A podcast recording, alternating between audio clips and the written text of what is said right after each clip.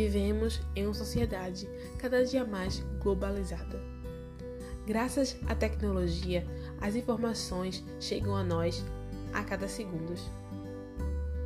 Mascarados de liberdade, valores contrários à fé cristã vêm sido frequentemente inseridos em nossa sociedade e até mesmo em nossas igrejas. E nós, como cristãos, como ficamos em relação a tudo isso? Eu, Luana Alves, convido vocês para ouvirem o podcast O Retorno todas as quarta-feiras às 16 horas, para que possamos, junto com a Bíblia e literatura, termos uma posição que retorna aos valores bíblicos. Espero por você, um abraço.